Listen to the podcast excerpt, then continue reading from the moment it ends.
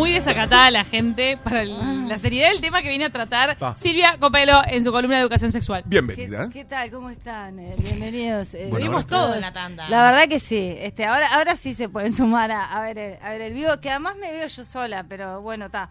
En fin, Decí tu Instagram, Silvia Copelo, para que la gente Ahí ya va. mismo se sume porque estás en el vivo. en au vivo Au en vivo. Instagram, silviacopello.1. Vamos a hablar justamente de, de, a pedido, ¿no? De la vez pasada, esto Total. de si, si existían o no los dolores menstruales. Entonces quiero comenzar eh, con una, un versito que hice para ustedes. No, una lectura de un libro que está buenísimo, que ahora les digo es de Paula Pérez, que es este una investigadora chilena que hizo este libro que se llama Ginecología Natural Qué linda tapa. que aparte a este nada habla de, de- de la colonización del cuerpo y de los nombres de, que tenemos nosotras en nuestro cuerpo como hemos hablado esto de, de la vagina que en realidad la vagina es la vaina donde se guarda la espada no entonces hay pila de nombres este, que son súper simbólicos en nuestro cuerpo y ella hizo toda una investigación sobre eso, ¿no? De la patriarcalidad de los nombres del cuerpo femenino. Pero bueno, no es el tema de hoy, el tema de hoy son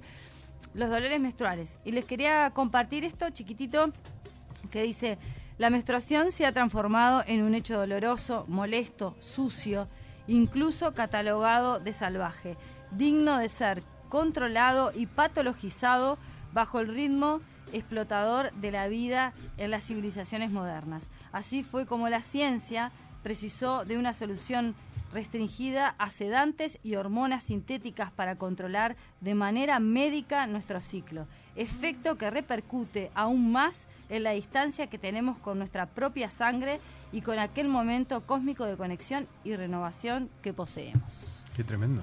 Ta.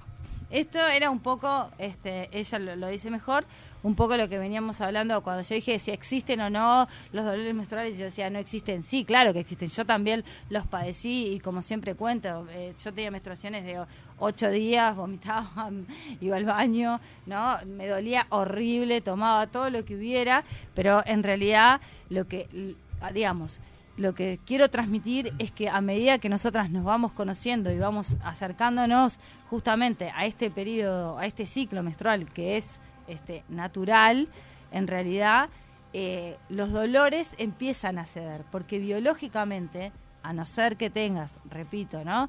ovarios poliquísticos o miomas, este, o endometriosis, que son cosas en, eh, ¿no? ginecológicas que están en el útero, en los ovarios, que sí, obviamente, provocan menstruaciones dolorosas, inclusive el DIU, que es un método anticonceptivo, también este, provoca menstruaciones largas y dolorosas, no a casi todas, pero a una gran mayoría.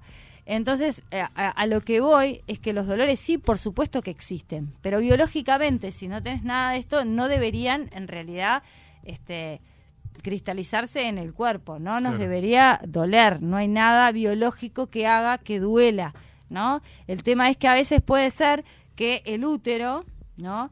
Eh, eh, tenga contracciones o tenga calambres más que contracciones, ¿no? Eso puede ser que nos duela, que siempre decimos nos duelen los, los ovarios, pero como bien dijiste vos la otra vez, La- la- claro. lo que nos puede doler es el útero, pero porque Contrae. co- está haciendo un calambre en vez de, eh, ¿no? El útero es como una medusa, ¿no?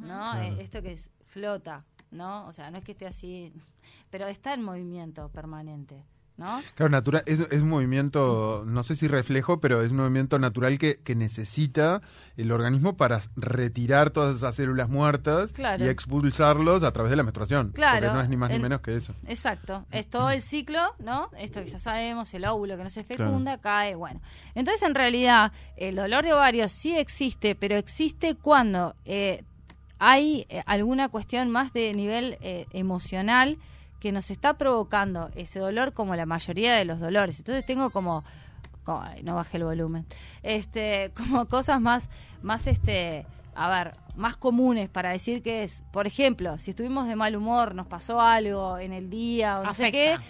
vieron que a veces nos duele la cabeza y decimos, pa, la verdad que me dolió la cabeza, tuve un día este medio espantoso. Bueno, en esto es lo mismo. La menstruación cuando duele, voy a bajar un poco acá en vivo, au vivo. Ahí va, Camila, vos bajame. Este, la menstruación ¿eh? ¿Qué tal, eh? ¡Qué lujo!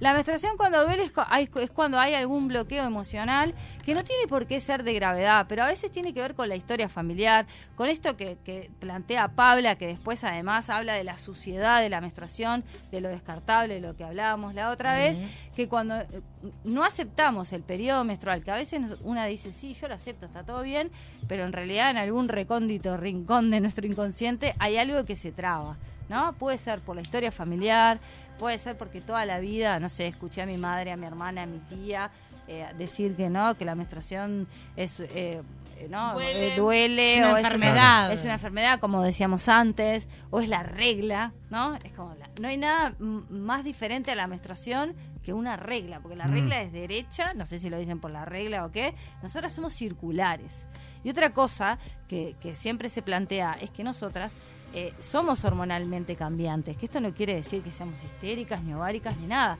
tenemos un ciclo hormonal que es circular que ya lo hemos hablado varias veces pre premenstrual, digo, preovulatorio, ovulatorio, premenstrual y menstrual. Para, ¿puedes hablar de los cambios de ánimo o no? Porque yo, yo sé que lo hemos hablado en la columna, Sí. pero está bueno porque mira que hay gente que tiene total desconocimiento de esto. Yo aprendí muchísimo contigo, gracias a que algunos hace algunos años lo dijiste, cómo te sentís en cada una de las etapas. Claro.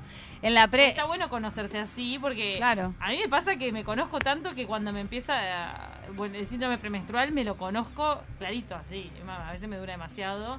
Claro. Como media depre. Bueno, en realidad ahí va. Lo que pasa es que eso también, a eso voy. Ahora hablo de, de cómo nos sentimos y las energías, pero todo lo que tenga que ver a, eh, como rodeado a la menstruación, que nos hace eh, sentir deprimidas, dolor de cabeza o a veces dolor de espalda o dolor de varios, es porque hay algo, por ejemplo, que, que está trancado. Una energía, por ejemplo, a veces si soy muy pensante, ¿no? Y, y, y la menstruación es soltar, entonces si soy muy controladora, en la premenstruación, que tengo que soltar, en realidad cuando voy a menstruar, claro, si soy muy controladora, puede ser que la energía quede como medio estancada porque controlo, controlo, controlo, Y la menstruación en realidad suelto. Claro. Entonces lo que me empieza a pasar es que el cerebro sabe que voy a empezar a soltar y se da esa contradicción y me duele la cabeza en la pre, en el Ah, síndrome mira, premenstrual. Hay, hay, hay una infinidad de cosas. Obviamente que en estas cosas no es que...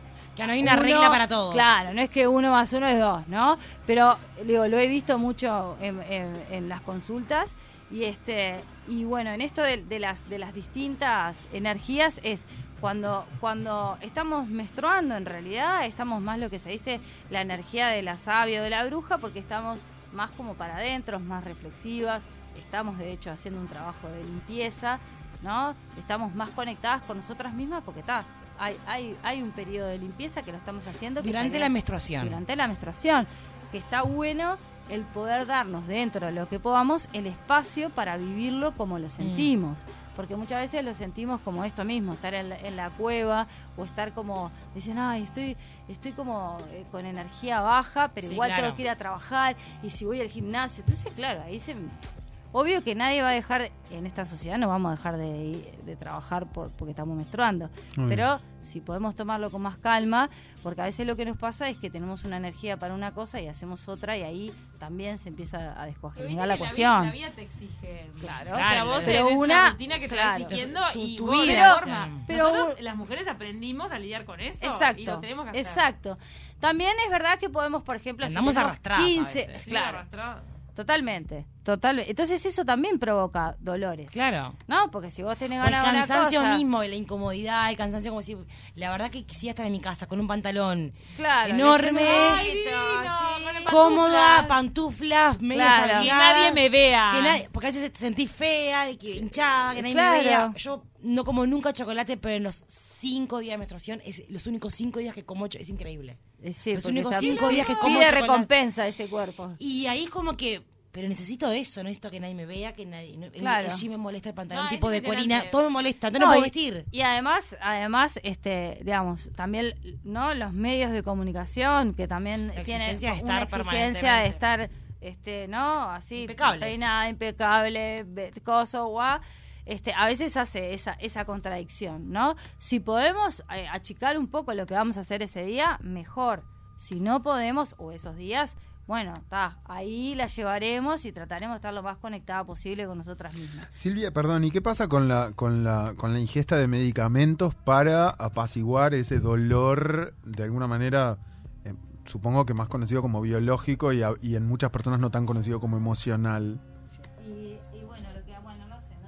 Hacer para que se vean, chiquilines. No te No, preocupes. No. Bueno, está.